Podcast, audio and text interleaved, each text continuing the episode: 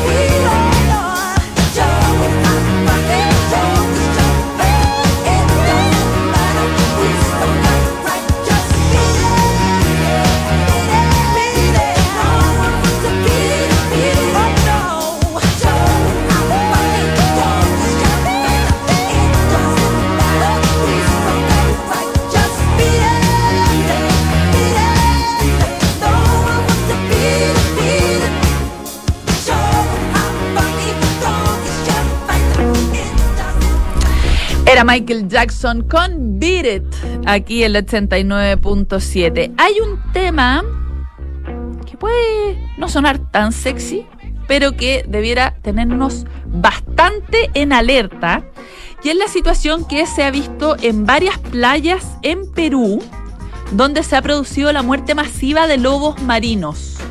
¿Qué es lo que les ha pasado a estos lobos marinos? Gripe aviar.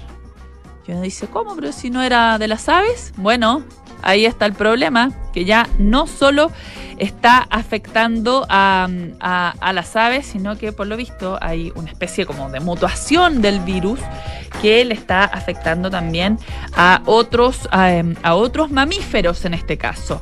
Bueno, estos animales enormes, ¿cierto? Alcanzan hasta los 350 kilos más o menos, eh, están sufriendo de convulsiones, ahogamientos antes de morir y como les digo son centenares los que se han encontrado se han encontrado en playas peruanas. Bueno, hay un equipo científico que está confirmando que el culpable de este de estas escenas bien dramáticas es nada más ni nada menos que el salto del virus de la gripe aviar, que es el AH5N1, desde las aves marinas a estos mamíferos salvajes. Son investigadores de Perú y de Argentina los que de alguna manera eh, nos están advirtiendo sobre la hipótesis de que de alguna manera el virus haya como aprendido eh, a pasar de mamífero a mamífero como fue lo que también pasó eh, hace, hace no mucho tiempo, hace, hace poquito, en las granjas de bisones españoles, que también se dio eh, un, brote de, este tipo. Bueno, eh, son 634 los lobos marinos que han muerto producto de esto. Se infectaron uno por uno de manera independiente. Esa es la principal teoría de estos científicos, o sea que fue pasando de uno en uno, según es lo que ha explicado el biólogo argentino Sergio Lambertucci, eh, que es uno de los líderes de esta investigación. Él destaca, sin embargo, un episodio particularmente sospechoso, que fue el día 27 de enero, ahora recién, donde de golpe aparecieron más o menos 100 lobos marinos muertos flotando en las aguas de Isla Asia, esto es, alrededor de 100 kilómetros al sur de Lima. Dice, no sería raro que unos cuantos de ellos hubiesen comido aves infectadas, pero es razonable pensar que todos ellos, es lo que se pregunta este investigador em, radicado en Bariloche. Bueno, hay un veterinario holandés, Tis Quicken, que él es experto en enfermedades emergentes que no está de acuerdo con esta hipótesis de que haya sido como de uno en uno, eh, que cada lobo marino, digamos, se infectase por su propia cuenta. Dice, dado el gran número de ejemplares encontrados muertos, parece más probable que haya habido transmisión directa entre los lobos marinos. Em, dice, es preocupante, es el segundo episodio de mortalidad masiva que sugiere que este virus puede adaptarse fácilmente a una transmisión eficiente de mamíferos a mamíferos, esto haciendo alusión al caso de los bisones españoles y ahora entonces los lobos marinos peruanos. Y este veterinario se pregunta, ¿por qué no habría de ocurrir lo mismo en humanos? Obviamente que es la preocupación que le sugiere a cualquiera que lee mm, esta, esta nota. Bueno, este virus que está circulando es un subtipo de la gripe aviar patógena en Europa. Ha provocado la epidemia más devastadora de la historia con más de 50 millones de aves de corral sacrificadas en solo un año. O sea, realmente muy, muy masivo. El virus llegó a Sudamérica a finales del año pasado y como mm, eh, era de esperarse, causó estragos en Perú, donde ya ha matado a más de 50.000 aves silvestres. Los científicos están haciendo un llamado de atención. De hecho, este grupo de científicos peruanos y argentinos publicó en la revista Science una carta haciéndole un llamado a las autoridades que esto hay que ponerle ojo y freno ya porque puede escalar de manera, de manera grave y eh, acusan a las autoridades de no eh, dar suficiente importancia a la situación que se está viviendo por estos días en Perú. Vamos a seguir con la música aquí en aire fresco. Fool's Gold junto a Stone Roses, el 89.7.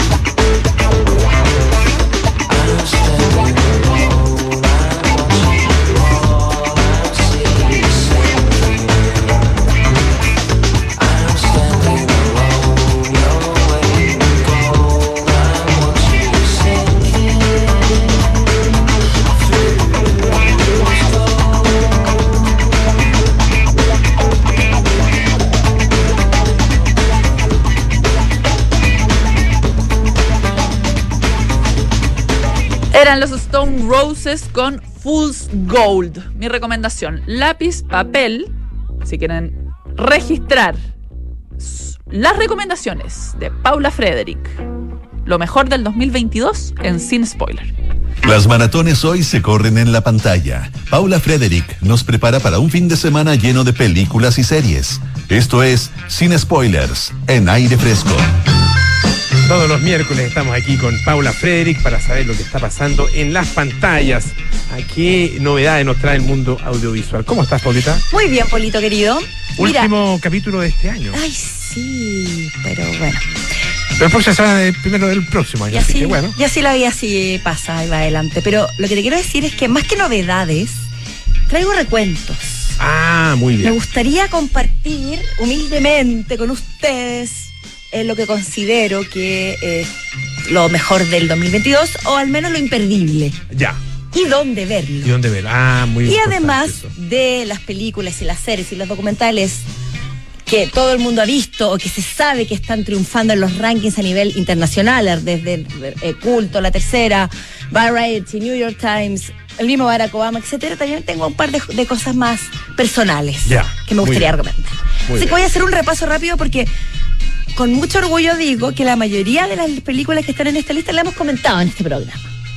Por supuesto, específicamente en Sin Spoilers. Excelente. Por ejemplo, tenemos Elvis, que, también, que nos provocó mucha polémica, que tuvimos ciertas discusiones, pero que está en el ranking de las mejores películas de 2022. En la mayoría de los rankings está presente. Y ustedes las pueden disfrutar, para quienes no la han visto, en HBO Max. La historia de este ídolo atormentado, querido por todos, de la lupa colorida y vertiginosa de Ujú. para resumirlo en pocas líneas. También tenemos a la, la segunda parte de Top Gun, Maverick, que está en Star Plus. Así que ahí navegando por la Que por están, el están también en todas las listas, ¿ah? Por eso digo, todas estas que estoy mencionando están en todas las listas y esta, y esta película especialmente llama la atención porque es una película bastante mainstream Mm. Que podría pensarse una segunda parte de una película, un clásico de los 80 que incluso podría ser considerado, no sé, cine más, de televisión, un recuerdo casi una morada, pero agarró una fuerza propia y está entre las listas de las películas más aclamadas, además de las más vistas, y ahora usted lo puede disfrutar en el streaming. Otra película que nosotros mencionamos la semana pasada que ha liderado la mayoría de las listas, ni siquiera es que esté, es After Sun, la película que Mm. tú prometiste que ibas a ver porque te había conquistado. Sí, sí. No he Y visto. estoy esperando No he visto. tu feedback. La historia del padre eh, y su hija y estas vacaciones suspendidas en el tiempo mezcladas con videos caseros y el, el intento desesperado por retener la memoria que se escapa como agua entre los dedos, la pueden disfrutar en Movie a partir de enero. Va a estar Ah, bien. disponible. Y otra gran película Licorice Pizza, que yo, yo les decía que esta película donde no paran de correr en toda Mm, la película, sí. que tiene música de David Bowie. Esa la vi, te conté. Y Me gustó. Lo comentamos, Sí, lo, lo comenté, no, sí, comentamos, me lo gustó, me comentamos. gustó. Buena, buena, buena. buena y está. Un poco larga, pero buena. No, me- ¿No? ¿No sé si larga? no, No, ya. Como que, como que tiene muchas vueltas. Como que, como que va a un lado, después va para otro, después va para otro, después para otro. Es que Ah, yo creo buena, que, me es que.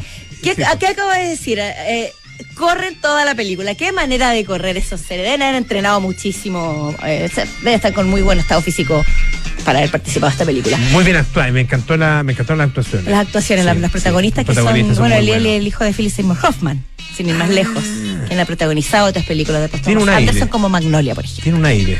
Sí, ¿viste? Y otra película que esta es un poquitito más, eh, ¿cómo decirlo? Se perdió un poco en la marea del streaming y de las premiaciones. Es Tic Tic Boom.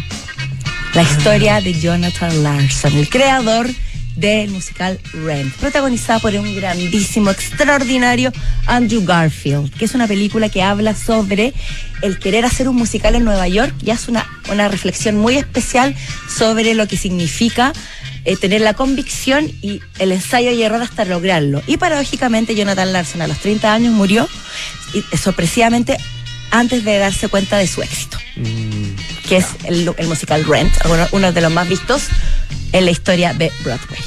Que hasta se ha hecho película. Así que ahí tienen un, un buen abanico de películas. Y si nos vamos a los documentales, eh, por supuesto Moonage Daydream, que es el documental sobre David Bowie, el cual yo me expresé de manera casi eh, exacerbada, por decirlo, hiperbólica que un- es un documental maravilloso que está encabezando las listas. El que me- en el que me quiero detener ahora es Fire of Love, ¿Ya? que está en Disney Plus.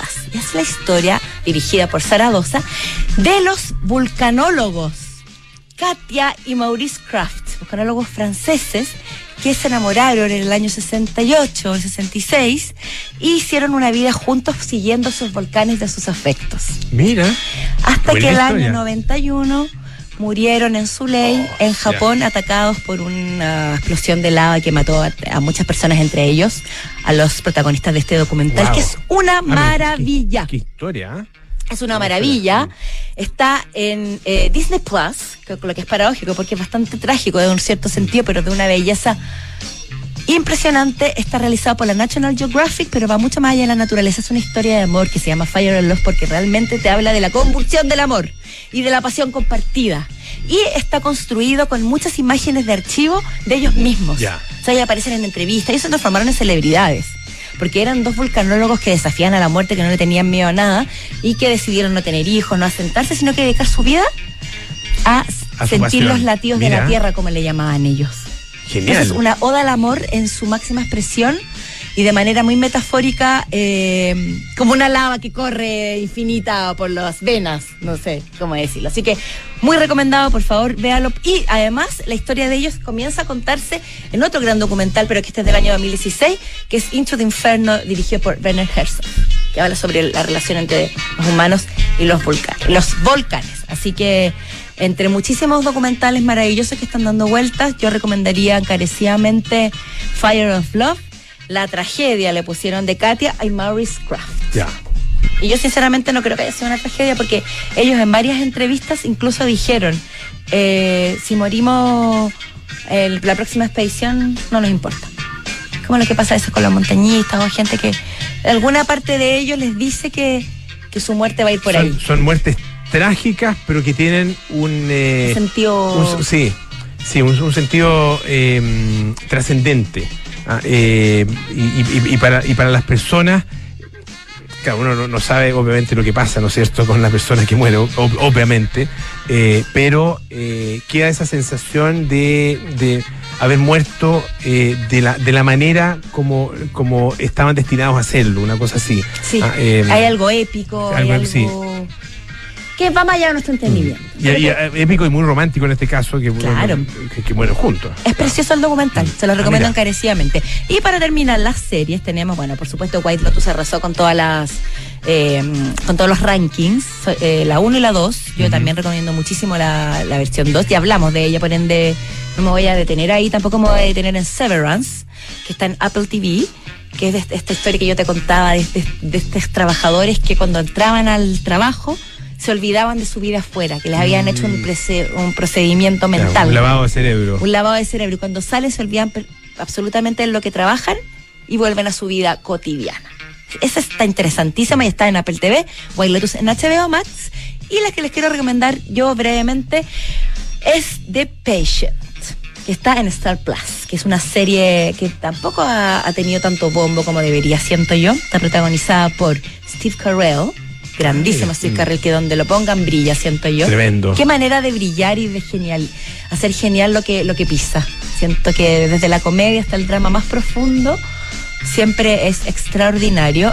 Con Dom Han Gleason, que es un actor in- in- inglés, uno colorín, clásico, yo creo que tú lo ves y lo puedes reconocer. Que hace de un, Steve Carell precisamente hace de un psiquiatra que al, al inicio de la serie, de la miniserie que está en Star Plus, se da cuenta que ha sido secuestrado.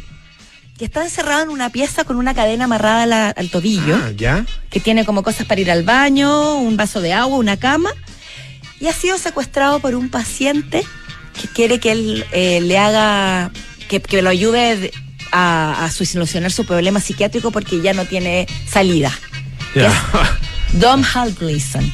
Y a medida que se desarrolla la serie, uno va viendo cuál es el rollo, digamos, de Dom Hal Gleason, quién era un paciente de este doctor, que él sentía, se sentía frustrado porque no había logrado ayudarlo. Y así de repente amanece- aparece en la pieza y además él es, él es un doctor que acaba de quedar viudo, que tiene una relación compleja, compleja con sus hijos, que tiene también mucha carga emocional. Y toda la serie se trata de ellos dos interactuando en esta pieza donde está secuestrado, amarrado a una cama.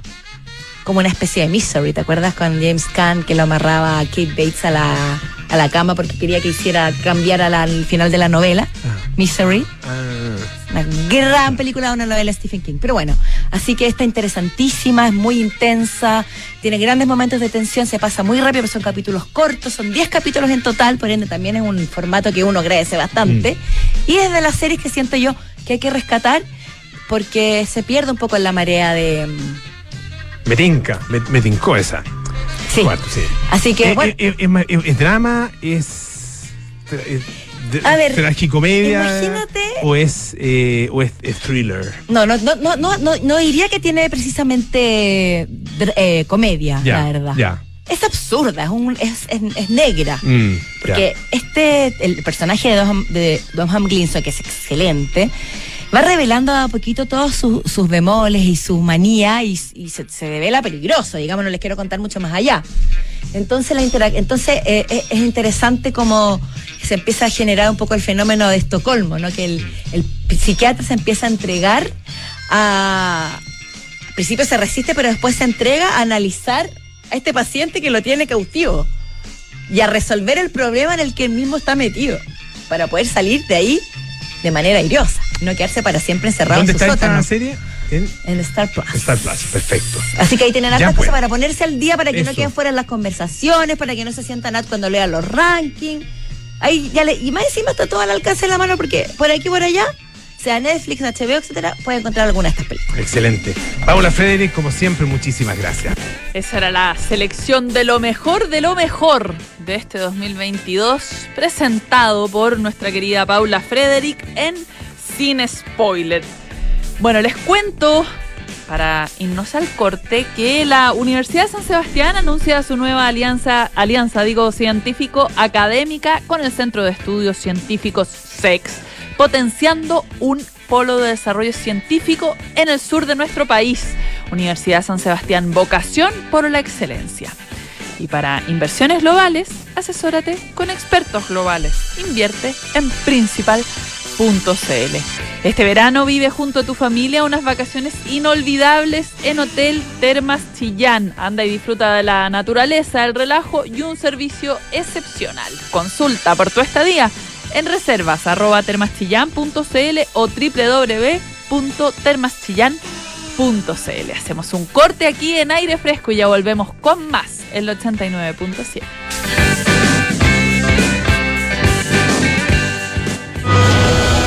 La Universidad San Sebastián se enorgullece de anunciar su nueva alianza académica y científica con el Centro de Estudios Científicos SEX, liderado por el Premio Nacional de Ciencias Exactas, Claudio Bunster. Esta alianza fortalecerá la formación académica de nuestros estudiantes de pre y posgrado, el desarrollo de la investigación y la creación de nuevos programas de doctorado para nuestra universidad. Conoce más en uss.cl. Universidad San Sebastián. Vocación por la excelencia. Detrás de una gran montaña hay experiencias únicas. Detrás de esas experiencias únicas hay un destino perfecto en medio de la naturaleza. Y detrás de la naturaleza hay un hotel por descubrir. Ven a disfrutar a Hotel Termas Chillán una experiencia única. Ven a conectarte con la montaña, el deporte, la familia y el descanso. Haz hoy tu reserva en termaschillán.cl o consulta por más información en reservas arroba termaschillán.cl. Relájate, respira hondo, inhala y exhala. Cierra los ojos. Estás yendo a la playa, ya sientes que te acercas a las mejores puestas de sol. Estás manejando un SUV único, diseño poderoso, equipamiento sobresaliente. Escuchas música relajante gracias a un nivel de conducción excepcional. Te sientes seguro en el camino gracias a su completo sistema de seguridad. ¿Te lo imaginas? Haz realidad tus sueños con Renault Arcana, la evolución del SUV. Un diseño único y sofisticado para disfrutarlo donde quiera que vayas. Cotiza tu nuevo Renault Arcana en Renault.cl. Derco Center. ¿Quieres invertir en el extranjero con una cuenta personal a tu nombre? Hazlo con Principal en nuestra plataforma internacional de inversiones y elige Pershing. Así protegerás tu patrimonio con portafolios diversificados de las mejores administradoras del mundo. 100% en el extranjero con cuenta a tu nombre en Estados Unidos. Invierte en Pershing. Invierte en Principal. Principal, expertos en nuestro mundo, para que tú te enfoques en el tuyo. La rentabilidad es fluctuante, por lo que nada garantiza que las rentabilidades pasadas se mantengan en el futuro. Aló, amor. Oye, por aquí ya pasé a buscar a los niños y vamos camino al fútbol. ¿Tú qué tal? Ya, bacán. Yo estoy llegando a la casa que seguro deben estar por llegar de Berisur. Buenísimo. Según lo que conversé con ellos, debería quedar todo instalado y funcionando hoy mismo. Si me dijo tu papá que fue muy rápido todo. Ya, amor. Nos vemos en un rato. Protege lo que más quieres. Calcula online en berisur.cl o llama al 600-385-0003. Activa Berisur. Activa tu tranquilidad. Ya estamos de vuelta aquí en aire fresco. cuento que ya comenzaron los días match de Renault. No pierdas esta oportunidad de llevar tu auto nuevo con increíbles descuentos. Conoce más en Renault.cl o en tu concesionario más cercano, Derco Center.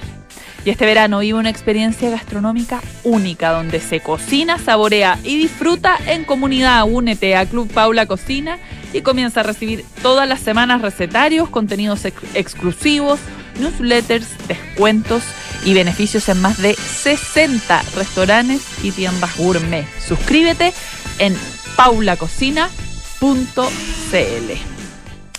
Como les estaba comentando, vamos a recordar una interesante conversación que tuvo a final de año, el 30 de diciembre para ser exactos, Polo Ramírez con el periodista Carlos Vaso. En esa oportunidad estaba presentando su libro La secta perfecta, en la que hace interesantes revelaciones sobre Colonia Dignidad. Dice, sin embargo, que hay mucho que todavía falta por revelarse, que faltan muchos años de investigación, pero de lo que ya ha investigado Carlos Vaso es parte de lo que conversó con Polo Ramírez aquí en Aire Fresco.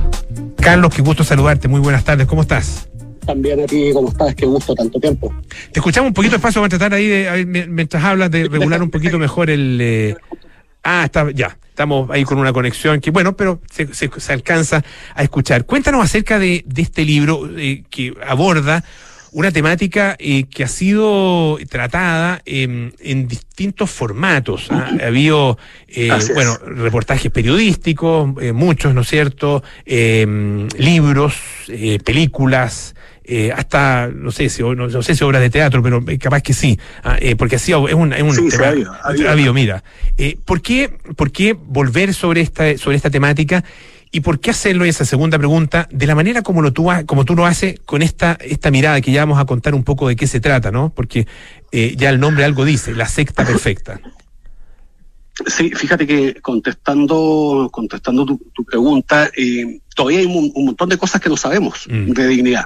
Uh -huh. O sea, hay, hay, es más, yo me pasé muchos años investigando esta secta, eh, creo que, que, que, encontré una cantidad de hallazgos significativos acerca de, de, detalles muy, muy desconocidos de ella, pero tengo una sensación casi de vacío, en el sentido de que todavía hay muchas cosas que ah, yo no mira. sé, que evidentemente mucha gente no sabe, ¿no? Claro, claro que bueno. Entonces, yo, yo que, pienso que todavía nos quedan muchos años de investigación.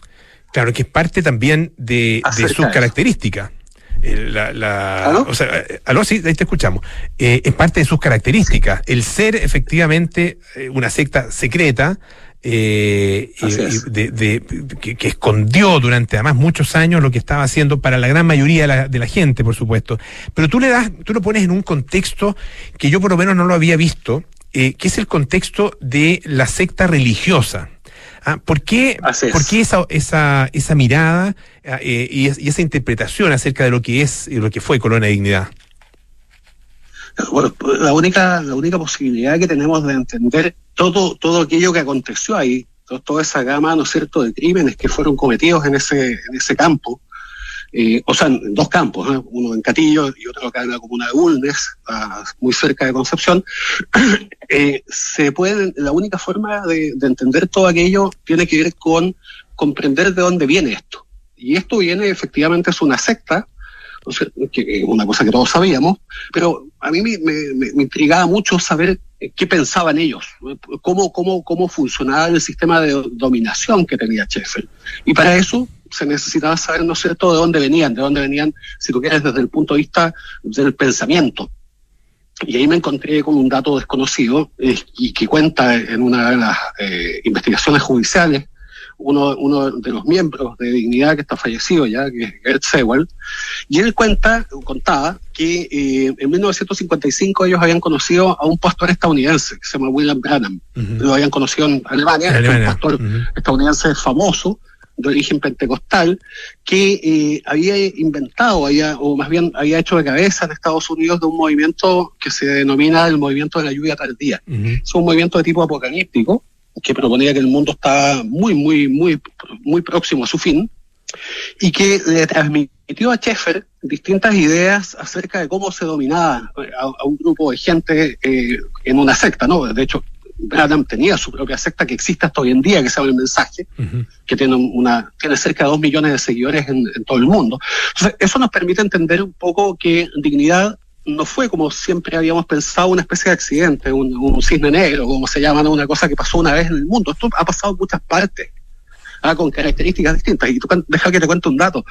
Eh, este, este estadounidense, que viene, eh, viene inicialmente es un pastor pentecostal, que después adapta esto a, su, a, sus propios, eh, a sus propias ideas, tuvo en esa misma fecha, años 55, 56, tuvo como discípulo en Estados Unidos, Sheffer fue su discípulo en Alemania, pero en Estados Unidos el discípulo más destacado que tuvo fue Jim Jones, mm. el pastor, ¿cierto?, que funda una secta también en Estados, en Estados Unidos, que pasa por distintas zonas de ese país y que finalmente se eh, va a Guyana, en 1975 y que culmina con el suicidio masivo más grande que conocemos en la historia. Mm.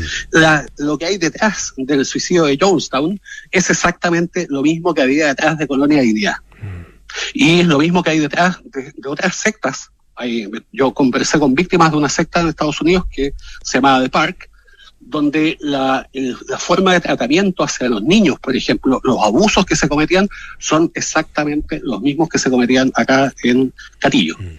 ¿Cómo, cómo se constituye eh, la, secta de Colonia Dignidad? Eh, porque siempre, claro, se constituyen alrededor de un líder carismático.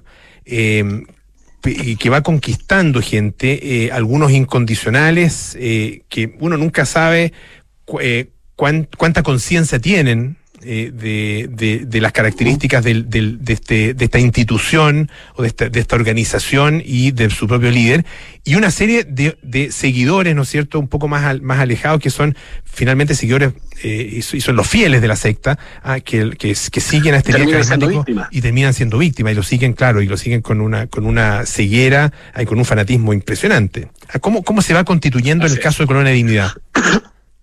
Bueno, eso, justamente eso, es uno de los temas que yo buscaba entender cómo había funcionado. Y justamente la contestación la da la, el sistema, el método de control de masas que diseña William Branham, este estadounidense que después le transmite a Sheffer y que Sheffer perfecciona, evidentemente.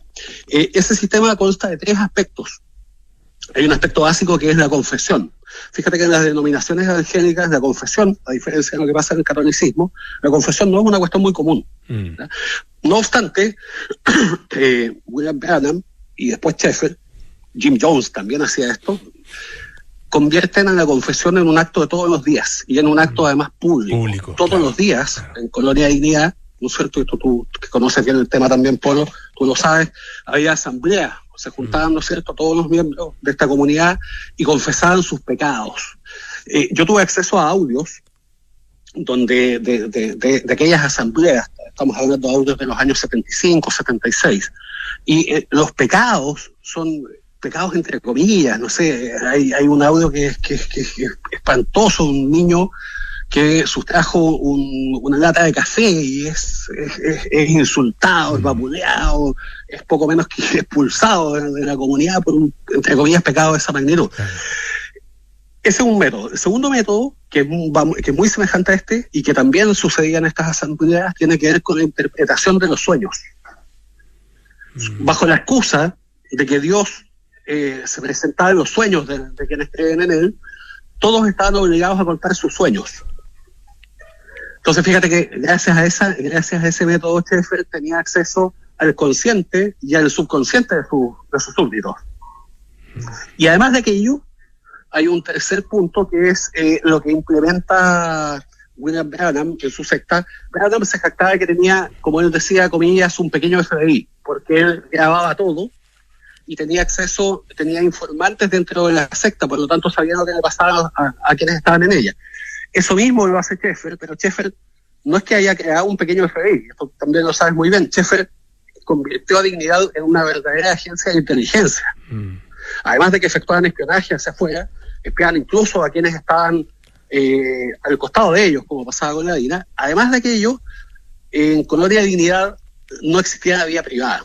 todas las personas que vivían ahí, que estaban literalmente prisioneras, que vivían en condiciones, en condiciones esclavas, eh, les interceptaban sus comunicaciones, las pocas comunicaciones que les permitían, por ejemplo, las cartas que mandaban a sus casas en Alemania o qué sé yo, todo eso era interceptado, censurado. Ya, por lo tanto, Sheffer en definitiva tenía el manejo completo de la vida de esas personas. Ese, ese es el sistema que él tenía. Y bueno, y eso va asociado también con la creencia que, que él implantó en sus súbditos, en el sentido de que él era un, un, un, Mesías que tenía contacto con Dios. Hay un audio donde él dice, oye, pero si yo no en vano llevo 20 años conversando con Dios. Esta, esta mirada... Entonces, estas, sí, personas, estas personas evidentemente escuchaban eso y decían, claro. wow, este tipo tiene, tiene, vía directa con Dios. O sea, bueno, escuchamos lo que dice, ¿no? Aquí hay una, una combinación, estamos conversando, les recuerdo, con eh, Carlos Vaso, autor de La secta perfecta, los secretos más oscuros de Colonia de Dignidad. Hay una combinación eh, de, de eh, convencimiento o capacidad, ¿no es cierto?, de parte de este líder de convencer a personas, en el caso de las, de las sectas religiosas que, de las cuales hemos estado hablando, eh, y también de la, de, de la, del control a través del miedo. Eh, pero en el caso de Colonia Dignidad, hay una, una, un poco una particularidad. Y a ver, quería a ver si nos pudieras contar un poco acerca de eso. ¿Cómo llegan los fieles súbditos eh, por decirlo así, eh, los integrantes de Colonia Dignidad, cómo, cómo se va construyendo esta comunidad. Ah, porque, claro, en otras, en, en, porque, porque aquí hay, hay, un, hay una cosa de, de, de círculo muy cerrado, en un espacio físico cerrado además. Así es. Mira, no sé si te escuché bien porque hay un hay como un sonido de fondo. ¿Ya? Pero, sí. a ver, en definitiva, los súbditos que llegan, ¿no es cierto?, son, son siempre son básicamente los mismos. La, las personas que empiezan, que empiezan a llegar después son básicamente parientes de las personas que llegan inicialmente. Claro, porque Pero, muchos llegaron con Sheffer, ¿no es cierto? De, de, Dignidad es que Dignidad fue una secta creada con un único fin. Y ese fin fue, y esto es una cuestión, yo creo que, que quizás lo más, lo más brutal de todo esto, que fue creada con el fin de proveer de niños a Sheffer para que esos niños sean abusados. Entonces hay tres etapas la historia de dignidad. Hay una etapa que es la etapa de fundación, ¿no? Cuando ellos escapan de Alemania, cuando Sheffer es denunciado allá por pederastia, y se vienen, ¿no es cierto?, a Catillo. Y ahí viene con una, con, vienen cerca de 100 niños en distintos años, desde el año 61 hasta el 66, 67, llegan aproximadamente 100 niños, que son abusados, evidentemente, prácticamente todos. Esos niños van creciendo, y a Sheffer no le gustaban los niños de determinada edad, solamente le gustaban los niños pequeños, niños de 8 a 12 años aproximadamente. Entonces, afortunadamente para estos niños, a medida que, que iban creciendo, ¿no cierto?, dejaban de ser abusados. Pero eso le significaba a Sheffer eh, la necesidad, porque Sheffer era un, un sujeto, un, un, violador compulsivo. ¿cierto?, de contar con más niños. Y ahí comienza una segunda fase en dignidad, que es la fase de adopciones ilegales. Empiezan a adoptar niños en las inmediaciones de dignidad, en comunas muy pobres, en San Fabián, en Catillo, en San Gregorio, etcétera, niños que son hijos en su mayoría de campesinos, niños que son eh, quitados a sus madres, muchos de esos niños son niños que son dados a luz en este hospital que tenía dignidad y que después le dicen a las madres que el niño falleció o que el niño está muy enfermo y después, gracias a la connivencia, y esto yo creo que es una de las cuestiones más, más eh, vergonzosas de toda esta historia, con la connivencia de los tribunales de la zona de la época, estamos hablando sobre todo años 60, 70, inscribían legítimamente a esos niños como si fuesen hijos de ellos. Y esos niños, la verdad es que tenían muchos de ellos los apellidos de los jerarcas, pero fíjate que había, había dos conceptos en dignidad que estaban prohibidos. Y esto me lo, me lo ha dicho gente que, vivió ahí. Tú no podías decir la palabra papá ni la palabra mamá. Porque evidentemente a Sheffer no le interesaba que existiera un sistema de vida familiar occidental. Claro. Y a consecuencia de eso, esos niños eran criados al mismo modo de como criaban los niños los, en las SS, eh, ¿no es cierto? Separados en cuadras, uh -huh. los niños hombres en una cuadra, las niñas mujeres en una distinta. Y el único objetivo de esos niños, niños que insisto, nacidos en Chile, hijos de chilenos que después tienen nombres alemanes y viven una, en, en, un mundo que es eh, impresionante. Ellos no pertenecen a nada. Yo conozco gente que, que fue criada ahí, entrevisté gente que fue criada ahí, que son chilenos, como tú, como yo, pero no, no conocen el idioma, no hablan español, y no entienden hoy día que ya no están en la colonia, muchos de ellos no entienden cómo funciona este mundo. Y después de eso, a fines de los años 80, inicios de los años 90, pese, ¿no es cierto?, a que Patricio Elwin le quita la personalidad jurídica Colonia Dignidad, viene una, tercera fase que es la creación de la juventud permanente y la vigilia permanente que tú, me imagino que tuviste muchas veces ahí reporteando, ¿no es cierto? Que en definitiva eran eh, campamentos, supuestos campamentos de verano que ofrecían a estos niños de estas mismas comunas muy pobres, donde eh, le ofrecían a los papás que gente muy modesta que mandasen a sus niños, que sus niños iban a estar bien cuidados el verano, que iban a estar con actividades de todo tipo, educados, con comida y qué sé yo.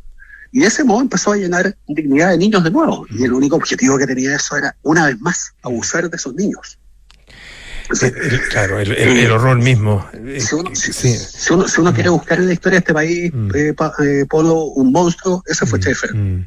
Carlos. De, verdad, o sea, no, no, no, no, hay un adjetivo distinto. No, absolutamente. Eh, una última cosa que te quería preguntar tiene que ver con la, la, los datos y la, la verdad. ¿a, ¿A qué me refiero? a que uno podría decir sobre Colonia de Dignidad a estas alturas cualquier cosa y parecería creíble. ¿Cómo, eh, ¿cómo lo, trabajaste tú en ese sentido para eh, asegurarte de que, de que tus datos eh, sean efectivamente datos, datos verídicos, verdaderos? Bueno, la mayoría de los antecedentes que están contenidos en esta investigación son antecedentes documentales, documentación que proviene tanto de investigaciones judiciales, de, de investigaciones policíacas, como de documentación de distinto tipo y también de entrevistas. Perfecto. Son aproximadamente 10.000 páginas de documentación en las que está basado este libro. Eh, y también, ¿no es cierto?, son, diría yo, como te decía antes, unos 10 años más o menos de, de, ir entrevistando gente, de ir conectando puntos, de ir eh, buscando, ¿no es cierto?, como un antecedente que quizás estaba completamente aislado, cobra sentido años después en función de una cosa distinta, etcétera. Pero te, insisto, o sea, eh, lo, más angustiante quizás de todo esto es que yo terminé con la sensación de que todavía hay muchas cosas que no sabemos. no sabemos, por ejemplo, dónde está la fortuna de Sheffer. Mm. Según las estimaciones que yo conozco, que yo a, que tuve acceso, estamos hablando de cerca de 100 millones de dólares. Que nadie sabe dónde están. Increíble. O, quizás alguien ya sabe dónde están y quizás que están siendo usados. Eh, exactamente. Carlos Vaso, autor de La Secta Perfecta, Los secretos más oscuros de Colonia Dignidad. Muchísimas gracias por estar esta tarde aquí en Radio Duna. Era Polo Ramírez conversando con el periodista y escritor Carlos Vaso sobre su más reciente publicación, La Secta Perfecta. Aquí en Aire Fresco seguimos con la música. Es Falco con Dark Commissar.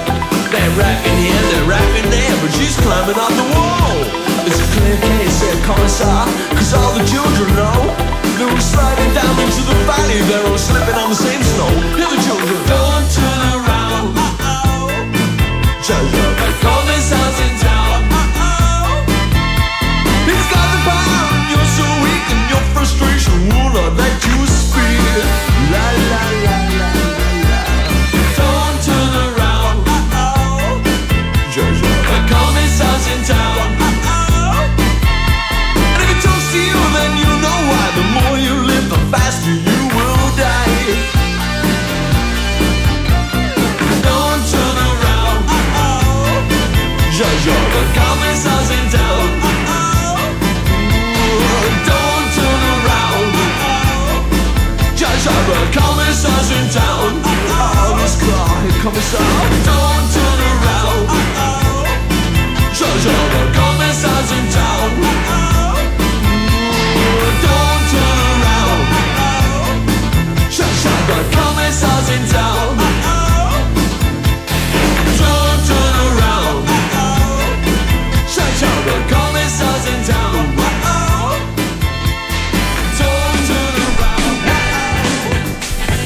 Y ya va siendo hora de despedirse aquí en Duna, como siempre, dejando los invitados a seguir en nuestra programación.